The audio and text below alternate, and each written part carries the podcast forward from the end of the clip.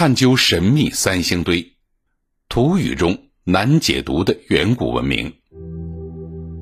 三星堆遗址位于四川省广汉县南兴镇北，总面积十二平方公里，其中心区域是一座由东西南三面城墙包围着的古城，与中原王朝早期王都河南郑州商城相当。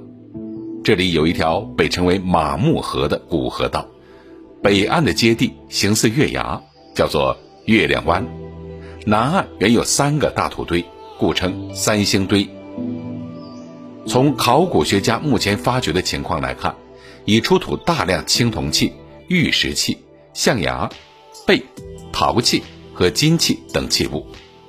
其中最引人注目的有一件大型青铜立人像、数十件青铜人头像、青铜神器。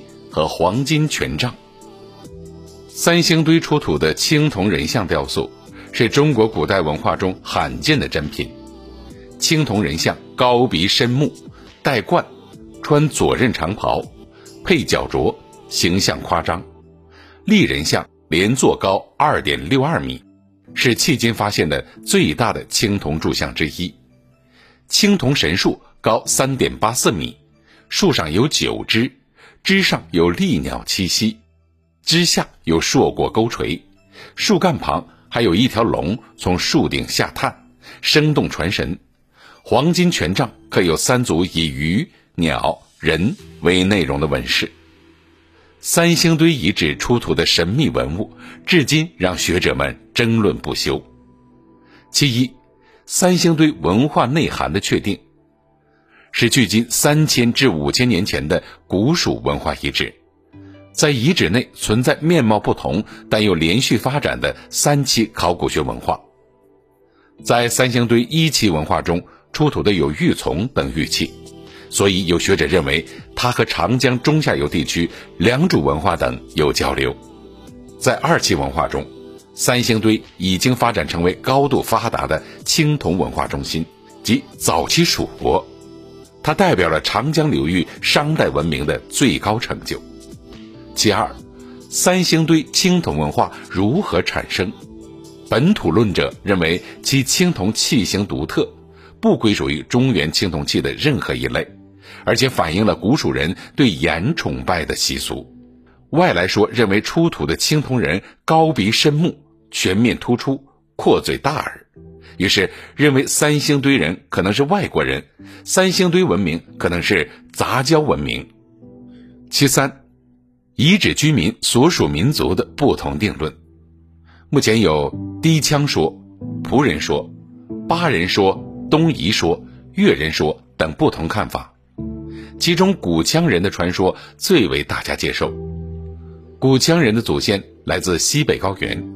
后来，一个叫蚕丛的羌人首领称王，由于蚕丛有纵目，后来的羌人就铸了大量青铜纵目面具纪念他，即三星堆出土的青铜人面像。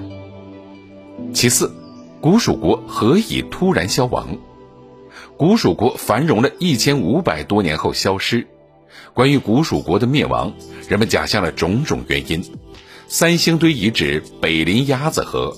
马木河从城中穿过，因此有学者认为其消亡是洪水肆虐的结果，还有人说是战争的结果。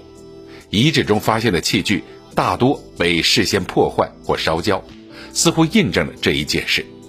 最后一种解释是被迁徙到别处，可是当时古蜀国物产丰富，土壤肥沃，气候温和，用灾难说解释似乎难以自圆其说。其五，巴蜀土语代表什么？三星堆文物黄金权杖上的纹饰引起了学术界的争论。